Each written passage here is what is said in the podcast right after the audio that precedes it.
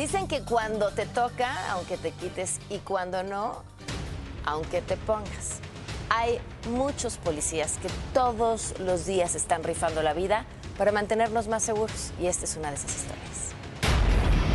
Afortunadamente tenía mi placa en la, bolsa, pega la, este, la ojiva en la placa y es cuando me salva. Yo, la verdad, no, en ese momento lo que me importaba era poder tranquilizar la situación.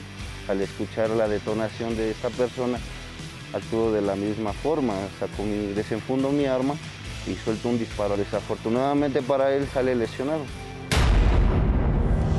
La historia más adelante. Muy buenos días, ¿cómo están? ¿Cómo estás, Pam? Muy bien, Poncho, ¿y tú? Bien, feliz de, de estar por acá. Muy bien, me da gusto. Siempre es un- una hemorragia de alegría.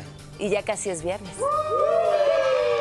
Y el lunes, el lunes no está tan lejos, no está tan lejos el lunes. Buenos días, comenzamos. La nota del día.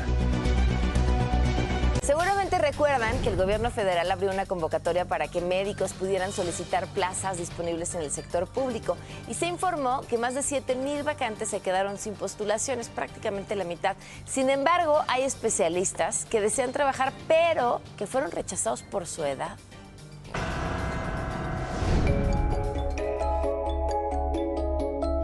Con más de 20 años de práctica médica, 12 años en especialización y después de haber sido rechazada por su edad en el IMSS, la ginecobstetra Erika Araí Fernández Armenta es una de las 10.920 profesionales de la salud que se registró en la plataforma de la Jornada Nacional de Reclutamiento y Contratación Médica y Médicos Especialistas. Su objetivo es compaginar su consulta privada con la pública, pero al momento no ha recibido constancia de su registro y tampoco una respuesta para ver si fue aceptada o no en los hospitales del Estado de México, donde solicitó una plaza en el turno nocturno. es la misma paciente, la atiendas en el, hospital privado público, entonces es pues darle la certeza de que van a tener un, médico que los va a, a tratar con, como si fuera su familia, o sea, siempre con la seguridad, con la honestidad y con la excelencia que se trata cualquier paciente. Hace más de dos años, cuando tenía 40, la también cirujana certificada por el Consejo Mexicano de Ginecología y Obstetricia aplicó para ocupar una plaza en uno de los hospitales del Centro Nacional de la Raza del IMSS, donde después de cumplir con todos los requisitos, la rechazaron porque ya excedía la edad de contratación. En una ocasión acudí a- al IMSS y me dijeron que por mi edad ya no era candidata, tengo 42 años. Entonces, mm, de plano, fui a la raza y me dijeron que no, por mi edad, después de los 40 años no contratan médicos. Eso me pareció muy triste, la verdad, porque pues estamos en una buena etapa de nuestra vida. Y sobre las más de las 7.000 plazas de especialistas que no recibieron ninguna solicitud de la plataforma del gobierno federal, la ginecobstetra señaló. Si hay especialistas que se quieren ir a trabajar, tal vez también tenemos que pensar que los lugares donde vayamos tienen que ser seguros, porque todos tenemos familia, De Pisa y Corre con información de Patricia Rodríguez Calva. Todos los 42 demás de años. 40 sí en depresión esta mañana. No, pero es, es una, es una realidad y hay que, hay que entrar a ese tema más adelante, ¿no? Sí. Eh, el tema de cuando ya pasas los 40, es bien difícil encontrar trabajo, ¿eh? Yo de chiripa, ¿eh? La neta, se vieron buena onda aquí. Pero de veras está, es un problemón, ¿eh? Güey, 42 años.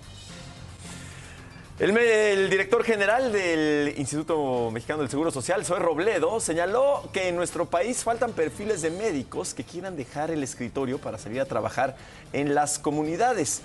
Al referirse a la Jornada Nacional de Reclutamiento y Contratación de Médicas y Médicos, señaló que en la especialidad de cirugía general solo hubo 61% de respuesta. En la reciente Jornada Nacional de Reclutamiento de Contratación de Médicas y Médicos Especialistas, ahí quedó muy claro, nos faltan perfiles que quieran dejar el escritorio de la academia e ir al territorio. Fíjense nada más, de 1.007 vacantes ofertadas para la especialidad, solamente se postularon 617 personas, es decir, el 61%. Algo habrá que hacer, algo habrá que pensar, algo habrá que eh, implementar y queremos hacerlo con ustedes.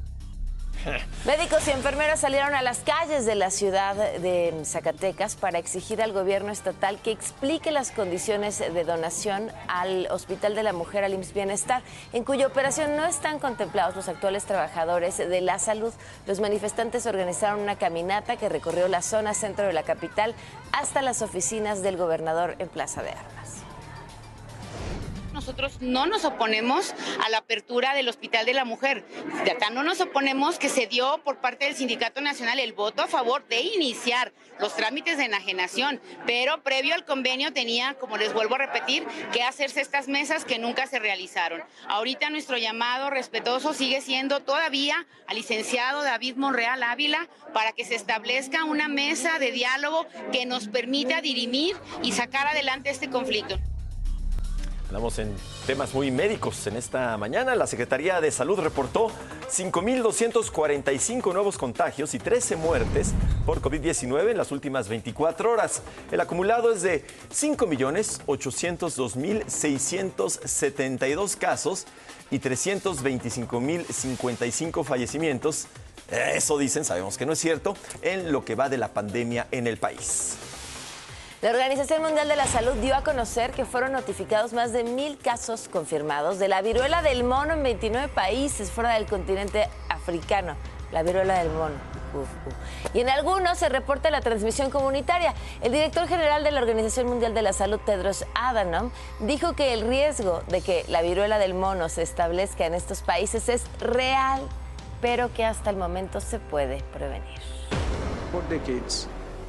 Es un desafortunado reflejo del mundo en el que vivimos que la comunidad internacional solo esté prestando atención a la viruela del mono porque ha aparecido en países de altos ingresos. Bueno, pues vamos con otros temas. Ahora sí, una fuerte explosión sacudió el fraccionamiento hípico en boca del río Veracruz. Hubo crisis nerviosas debido al impactante estruendo. Fue como una película de, terror, de esas películas de guerra, de verdad, con, mucho humo, con muchos gritos, mucho llanto, pero sobre todo mucho shock. Eh, no sabíamos qué hacer, no sabíamos qué estaba pasando. Eh, la mayoría de nosotros pensamos que habían sido nuestros propios tanques de, de gas, pero obviamente ya cuando sales ves el color del humo y hueles el humo, pues no, nada, absolutamente nada que ver. Eh, de repente se escuchó como un estallido. Pensé yo, ay, a lo mejor es un transformador, pero fue algo más, una detonación más, fuerte. Eh, escuché que se caían escombros, dije, pues un temblor. Al menos 80 casas resultaron dañadas por una explosión en una vivienda del fraccionamiento El Hípico, ubicada en boca del río Veracruz. Son afectaciones en lo general mínimas, son cristales rotos. Eh, afortunadamente no hubo lesionados y lo que estamos esperando precisamente es el resultado de la investigación y del peritaje. No me quiero anticipar, lo que se maneja es que pudo haber sido acu- acumulación de gas. Para algunos vecinos lo que ocurría en ese domicilio no era normal. Pues tampoco nadie ha reportado nada a la casa, o sea, a nadie le importa esa casa, no sabemos qué está pasando. Entonces, obviamente, eso habla mal de la, de la situación. Eh, ¿Qué otra cosa? Pues había mucho movimiento en esa casa por noche desde hace alrededor de dos, tres semanas. Probablemente se veía venir y por miedo al México de hoy nadie dijo nada. Eh, se puso las, las cintas para que nadie tocara nada, para respetar el peritaje y hoy que despertamos, una camioneta que estaba ahí dentro de la casa que anoche estaba, ya no estaba. La sacaron eh, y casualmente pues a la casa le pasó todo y esa, y esa camioneta está intacta, ¿no? Personal de mantenimiento urbano del ayuntamiento está apoyando a los vecinos con el retiro de los cristales rotos y los escombros. De Pisa y Corre con información de Roxana Aguirre. Y nadie hace nada. Qué misterio, ¿no? Digo, qué bueno que no pasó a mayores, pero pues qué raro. Vámonos eh, con de dos sopas. A ver, la pregunta de hoy para que participen, por favor, en nuestras redes sociales. ¿Justificas en algún caso, en el que sea, eh, comprar algo pirata? No. No. No, dice ¿Cómo? nuestra querida Leluc que no. Yo la verdad me uno, no. No. Pues pirata, ¿por qué? ¿Verdad? Pero luego la necesidad No, de la gente. la necesidad de la gente, pero pues no tienes por qué comprar algo pirata. Nos dice Cristian. Hace muchos ¿Algo años, pirata? Pues, un, un cantante me decía que prefería que sus discos se vendieran cuando todavía usábamos discos, este, ¿Piratas? piratas, porque, porque a veces, porque él era, su arte y él quería que estuviera al alcance de todo el mundo y entendía que no todo el mundo podía comprar su música de forma regular y que si así era como tenía que llegar, pues que llegara. Chale. Bueno, no creo que todos opinen lo mismo, porque si no, ¿de qué, no, de qué eh, subsistes si sigues haciendo más música? Fíjate que también el eh, presidente del Real Madrid, ya ves que todo en la vida es fútbol, este, comentaba que dice, bueno, mira, si compran mis jerseys piratas, Ajá. está bien, porque cuando estas personas tengan dinero van a Van a comprar, el jersey el- original. Eso decía él, ¿no? ¿Puede ser? Bueno, no, yo ¿tú sí no estoy a ¿Quién favor sabe, de la, no? de la piratería. Luego me han dicho, a mí la otra vez me dijeron, tú eres el Videgaray pirata. Y te, Sí se y te compramos, Poncho, ¿ya viste? Vamos con Nina Cervantes, que tiene más información. sálvanos, Nina. Rectificó el coordinador de Morena en el Senado, Ricardo Monreal, sus proyecciones para 2024. Señaló que Movimiento Ciudadano no se sumará a la Alianza Va por México junto con PAN, PRI y PRD como lo había afirmado un día antes. Reveló que sostuvo una conversación telefónica con Dante Delgado y le comunicó que este partido había decidido caminar solo. Padres de los 43 desaparecidos de Ayotzinapa y estudiantes de la normal rural Raúl Isidro Burgos bloquearon la autopista del Sol en Chilpancingo Guerrero. Acusaron que a más de tres años de la actual administración federal no tienen avances que ayuden a esclarecer el caso. Fue ejecutado Rubén de Jesús Valdés, quien se desempeñaba como alcalde de Teopisca, Chiapas. Sujetos desconocidos atacaron con arma de fuego al edil mientras abordaba su camioneta. La Fiscalía del Estado informó que inició con las investigaciones del caso.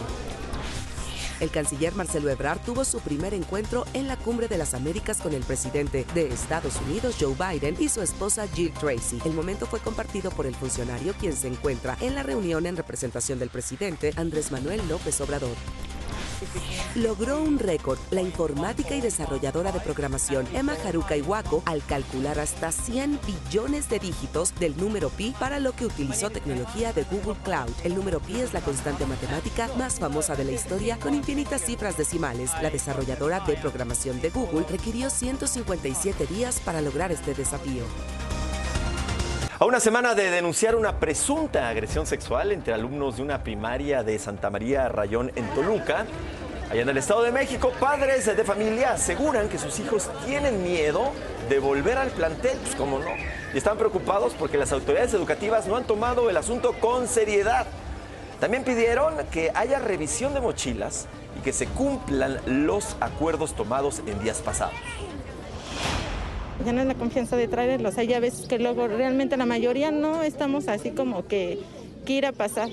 Ahora fue arma, fue arma la que realmente provocó todo esto. ¿Qué esperaba el director? Ya no es la confianza, ni los niños pues ya no tienen la libertad de tomar tanto sus clases bien, preguntan qué casos, qué hay y todo, y pues nosotros qué tenemos que contestarles a los niños. Pues la verdad, tengan cuidado. Pamela Rubí quería ser arquitecta para ayudar a su mamá a salir de la pobreza. Sin embargo, una bala le truncó el sueño. Ella, al igual que cuatro compañeros del telebachillerato comunitario en Barrón, en Salamanca, Guanajuato, fueron asesinados por sicarios. Esta semana le dieron el último adiós. Dice ella siempre, dice, "Ma, dice, te voy a sacar de esta pobreza que vivimos. Yo voy a ser orgullo de la casa. Dice, pero yo voy a ser arquitecta, ma, te voy a hacer tu casa, te voy a, vi- te voy a llevar conmigo a vivir. Y no nomás del gobierno, necesitamos el apoyo de toda la gente que nos quiera, que nos apoye de la forma que pueda. Tenemos esta tristeza ahorita nosotros en nuestra comunidad y, y queremos el apoyo de toda, toda la gente que pueda ayudarnos. Avances en la investigación sobre el feminicidio de Karen Itzel, estudiante del IPN hallada sin vida el pasado 31 de mayo en la alcaldía Tláhuac, apuntan a que en su asesinato participaron otras dos personas, aparte del autor material, quien presuntamente era su pareja sentimental, José Luis N., quien está actualmente detenido. Uno de ellos sería el suegro de la víctima, quien aparentemente ayudó a su hijo a deshacerse del cuerpo. Además, se presume que los suegros de Karen habrían sustraído a su hijo de cuatro años debido a que desde que fue reportada la desaparición de la joven dejaron su vivienda y renunciaron a sus trabajos. ¡Manolitro! ¿Cómo estás? Deberías de tener un, un personaje que sale en pipa y es Manolitro. Ah, Manolitro, yo pensé Manolitro. clonolo, así de. Ah, clonolo, bueno, también. ser, No, tú, es imposible. ¿Imposible que me copien? Sí. O sea, yo me parezco como que soy como Pierangelo, ¿no? Como que una copia de Pierangelo y no Carlitos digas. Espejel. Te voy a decir, no digas eso. En serio, no digas eso. Un saludo a Pierangelo ya. ¡Saludos! Carlitos, sobre todo. Sí, Carlitos. Espejel es buena onda. Sí, bueno. Estén pendientes en casa porque esta mañana descubriremos algunas ideas que parecían buenas y terminaron siendo todo lo contrario. Ay, ay, ay, venga. Buena idea ser una paloma mensajera, de esas que llevan mensajes en la patita. Ah, ¿Ser una paloma mensajera? Es Sí, está bien. Pues, es una paloma trabajadora, ¿no? yo un día Lleva quiero ser una paloma mensajera. Un trabajo honrado, ¿no? Mala idea ser una narco paloma y que te manden a entregar drogas a un penal. Y es que vean nada más, capturaron a una narcopaloma. Tenemos la imagen ahí No, ya, ya, dentro ya. de un penal en El Salvador No, que no. estaba adiestrada para introducir droga dentro de una mochilita. Ve la mo- Sí, no, son tremendas. Gracias, Manolo. Gracias. Pausa y al regresar, el comediante estadounidense Jimmy Kimmel se burla de la ausencia del presidente López Obrador en la Cumbre de las Américas. Pero burla o chiste, bueno. Es un chiste, ¿no? Además, perrito se roba el pan de una iglesia en Colombia. ¿qué traen los animales ahora? Vamos con el editorial de Pamela Cerdeira.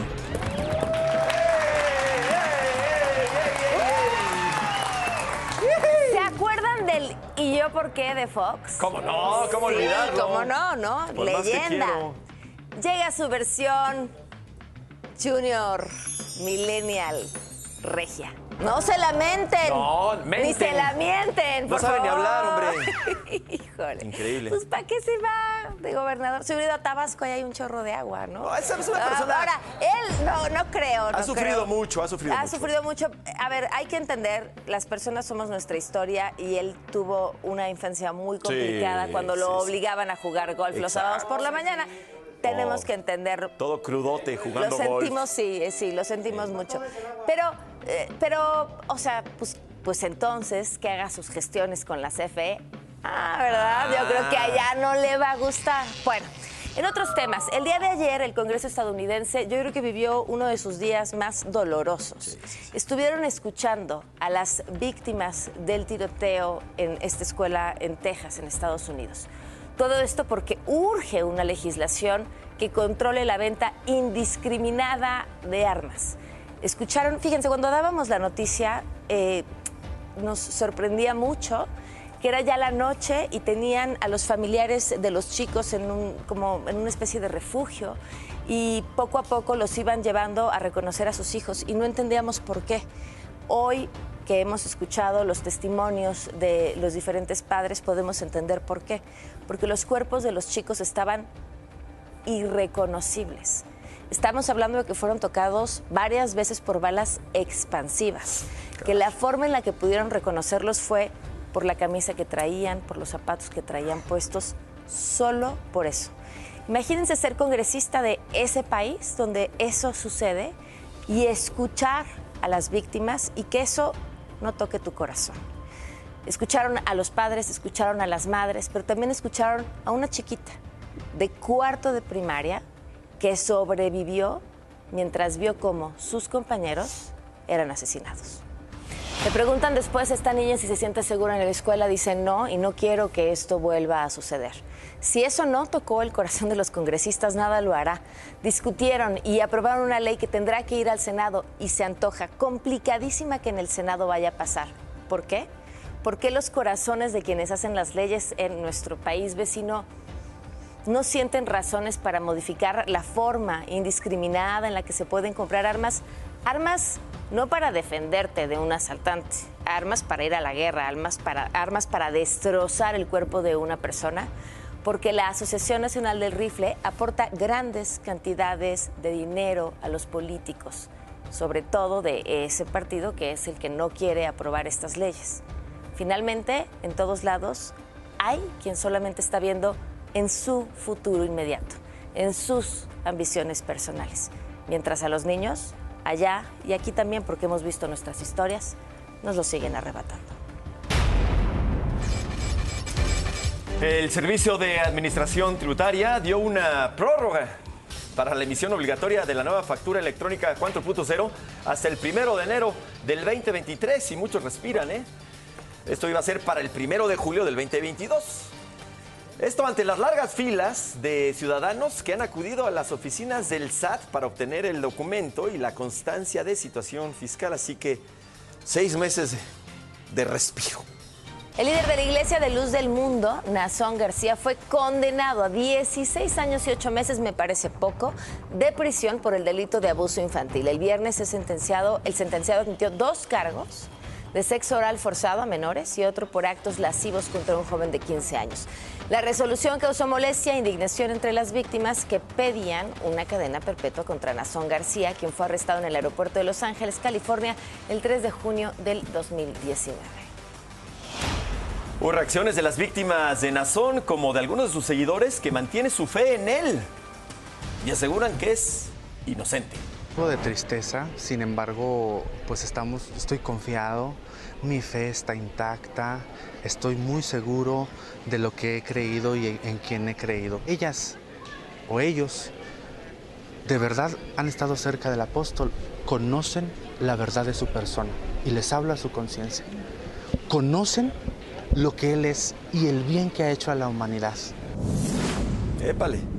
El exproductor de Hollywood, Harvey Weinstein, fue imputado de agresión sexual contra una mujer ocurrida en Londres entre el 31 de julio y el 31 de agosto de 1996, después de que Scotland Yard investigó una serie de denuncias en su contra. En febrero del 2020 fue condenado en Estados Unidos por una violación en 2013 y una agresión sexual en 2006 y sentenciado a 23 años de cárcel en un veredicto histórico para el movimiento Me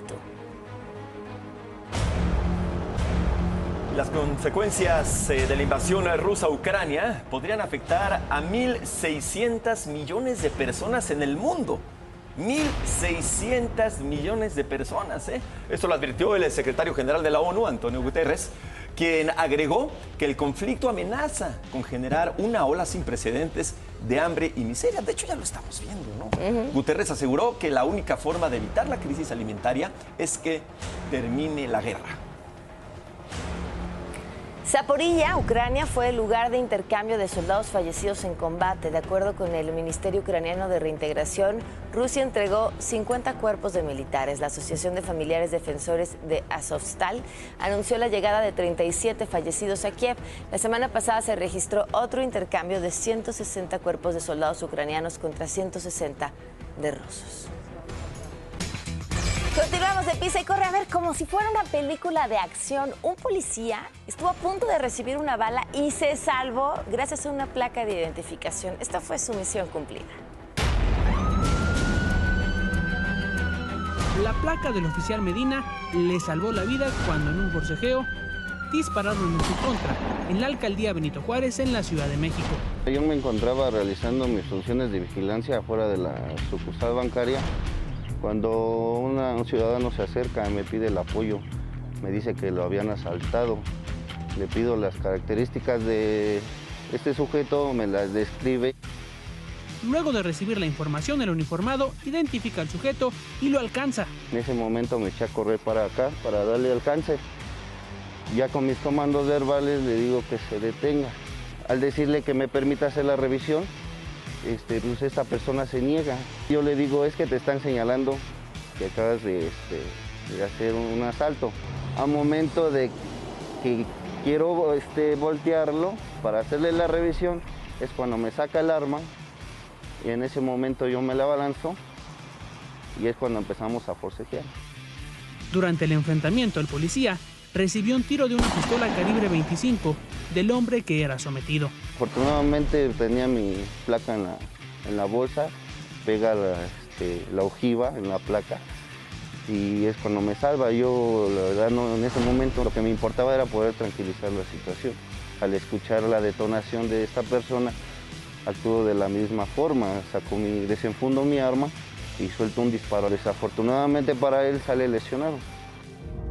Sabe que la suerte estuvo de su lado al traer la placa en el pantalón. Esta cadenita se me rompió, entonces al momento de arreglarla se hizo chiquita, no la pude, este, pues ya no dónde ponérmela, entonces pues la tuve que guardar en mi bolsa.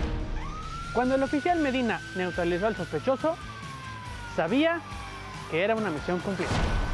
Se tiene que actuar en segundos, pero también tener la cabeza fría. Soy católico, le agradecí a Dios a mis Sanjuditas y a la Virgen de Guadalupe. Dice que no todos los policías son malos. Su hija de 11 años es quien lo impulsa a hacer bien su trabajo. Llegaba de la escuela y, y me decía, ¿no? Papá, les dije a mis compañeritos que tú eres el policía. Pues ya, yo, al decirme eso, yo creo pensar que mi hija está orgullosa de mí.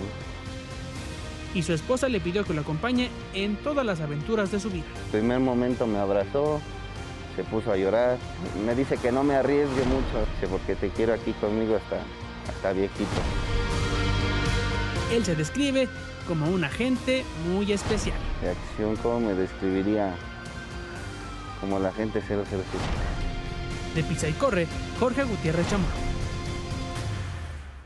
Muy bien, felicidades al oficial Medina y gran trabajo de Jorge Gutiérrez Chamorro. Y nos vamos a las calles de la Ciudad de México con nuestro compañero, nuestro hermano Ricardo Vitela. Ricardo, ¿dónde andas ahora? Muy buenos días.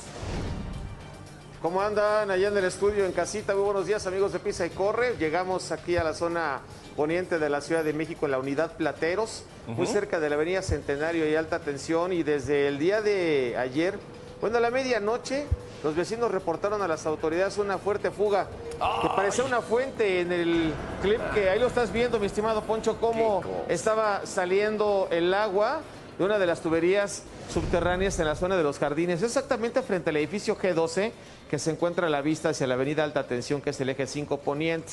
Ahorita ya están trabajando personal de la alcaldía de Álvaro Obregón del sistema de aguas de la Ciudad de México, pero apenas hace unos minutos cerraron el- las llaves de paso, las válvulas para evitar que se estuviera saliendo el agua potable. Así es como quedó y están trabajando para llegar hacia, la, hacia el desperfecto. Los vecinos de esta unidad, mi estimado Poncho y Pamela, pues ellos reportaron desde la madrugada y vamos a platicar con una de ellas. Señora, ¿cómo está? Muy buenos días. Un gusto saludarla. ¿Cómo se llama usted? Fabiola Huesca. Doña Fabiola, ¿usted eh, a qué hora empezó a darse cuenta de esta catarata, vamos a llamarle así, o esta fuente que empezó a salir el agua aquí en su unidad? A mí me despertó el ruido un poquito antes de las 8 de la mañana. Empecé a escuchar lo que decían los vecinos por la ventana. Decían que a las 5 de la mañana había iniciado, que pero a mí el ruido realmente era como una cascada, un ruido y brincaba el agua impresionante, tres metros. Es una fuente aquí. Fue una fuente exactamente. ¿Y lo reportó usted a las autoridades? ¿Y hasta qué hora llegaron? Mire, yo lo reporté a las 8 de la mañana a 911, pero ya los vecinos habían hablado antes y pues llegaron ocho y media más o menos. ¿Usted sabía que tenía una tubería de agua potable aquí abajo? Eh, no, pero vivo en el edificio de al lado y sé que enfrente de mi edificio pasa una. Eh, Aquí los vecinos dicen que no lo sabían, ¿no? Señora, muchas gracias y bueno, pues ya están reparando la, la fuga. Igualmente. Gracias. Que le vaya muy bien. Mira, Poncho, allá están haciendo ya las labores de limpieza, los mismos vecinos sacaron las escobas, ya sacaron los recogedores, ya están barriendo las hojas, barriendo el agua, y pues ya únicamente en espera de que el personal adecuado del sistema de aguas de la Ciudad de México y también de la alcaldía pues hagan lo conducente para la reparación de esta fuente que surgió aquí Híjole. en la zona de la unidad Plateros al poniente de la ciudad. La información que tenemos desde las calles chilangas, metropolitanas, nuestra bella Ciudad de México, mi estimado Poncho Pam. Mi querido Ricardo, muchísimas gracias. Cómo duele, ¿verdad? Cuando se desperdicia el agua de esa Ay, sí. manera. De veras, hay que meterle mucho ese asunto porque es un prolón. Don Ricardo, sea usted feliz hoy. Gracias. Thank you very much. All right, yeah. See you later, See man. you tomorrow. See my you later, friend. man. Manolo, come on, here. How are you guys? How are you? El primer programa bilingüe de la televisión mexicana. ¿Cómo, ¿Cómo estamos? están? ¿Todo bien? Venga. Bien, pues vamos a ver algunas eh, notas que parecían buena idea y terminaron siendo todo lo contrario. Muy bien, arrancamos. Buena idea. Ser adolescente y vivir tu vida al límite. Bueno, YOLO, ¿no? You YOLO. only YOLO. once. Es que yo Ay, no, bueno, andan bien, no sé cómo los dos, ¿eh? Esa es la buena idea, ¿no? ¿Sí? Mala idea que para ti vivir al límite consista en entrar a robar a una casa y por salir corriendo te quedes colgado de la reja. ¿Cómo? Muy machito, Pues es ¿eh? que es, que es pues eso trae teléfono de Muy acá, ¿no? Para robar la casa, pero luego con su no papá para- y sí, le da miedo. Exactamente, exactamente. A ver, tenemos otra. ver. Una buena idea sería presumir ropa de marca de diseñador. Bueno, no sé qué tanto, pero de marca de diseñador. redes la hacen, ¿no? Presumen acá los influencers claro. su ropa. Mala idea que la ropa sea robada de la casa donde trabajas y por tus videos te cachen. Esto sucedió en Monterrey con una joven de 20 años, la cual fue detenida por presuntamente haber robado miles de pesos en ropa de lujo de una residencia ubicada allá en San Pedro Garza García. Y el polémico caso se dio porque todo lo extraía del lugar y subía sus videos a las redes. Tenemos ahí la foto de los tenis. Se robaba tenis. Estos valían como 4.500 pesos. ¿Esos tenis, Subió 4.500? fotos de una bolsa Christian Dior con un valor de 60 mil pesos. Una blusa, una blusa carísima de 21 mil pesos. O sea, de todo. ¿En serio? Y la cacharon, sí. Pues es que ¿para qué exhibirlo eso más? No, ¿para qué ¿Para qué robárselo? ¿Para qué robárselo? Poncho dice, pues que se pues- lo robe, pero que no lo exhiba. ¿Para qué Pues no, qué barbaridad, hombre. Bueno. Sí. Muy bien, mi querido Manolo. Gracias, buen gracias. Vamos este, con el resultado de, de dos sopas hasta el momento. ¿Cómo va la votación? Justifícase. ¡Ay, ojón! Justifícase en algún caso comprar algo pirata. Órale. 50 sí y 50 Vamos a invitar al 50% que dijo que sí al programa. Para ¿Sí? que nos digan por qué, ¿no? Para que nos digan por qué. Bueno, hay muchas opiniones ahí. Wow. Pues Wow. vamos con más información con Inés Hernández. Inauguró el gobernador del Estado de México, Alfredo del Mazo, el Parque de la Ciencia de Tlanepantla, que cuenta con más de 80 mil metros cuadrados y forma parte del programa de recuperación de espacios públicos Vive tu Comunidad. El mandatario estatal apuntó que este espacio beneficia a una de las zonas con mayor población del Valle de México. Habitantes de la alcaldía Xochimilco realizaron una marcha para exigir la búsqueda de desaparecidos y mayor seguridad para mujeres. El contingente, conformado por más de 200 manifestantes, partió del barrio San Lucas hacia el Deportivo Xochimilco. A su paso, varias familias se sumaron a la protesta. ¡Qué pasión! ¿Cómo les va? El gran Sajid. ¿Cómo estás, amigo? ¿Quieren que presente la intención como alienígena? A ver, viene. De- No, mejor ustedes no dejen de soñar ni de ser tú mismo por los demás. La vida es tan corta que no vale la pena desperdiciarla pensando en quién nos hace daño o en el qué dirán. Así que vale la pena arriesgarse y la intención es, vale la pena ser tú. Así que, Eso. ¿qué les parece? Muy bien, muy bien. ¿Son ustedes nos, o no? Nos Sí. gustó mucho la intención. Va Mañana va. es viernes. Gracias, Pan. Eh,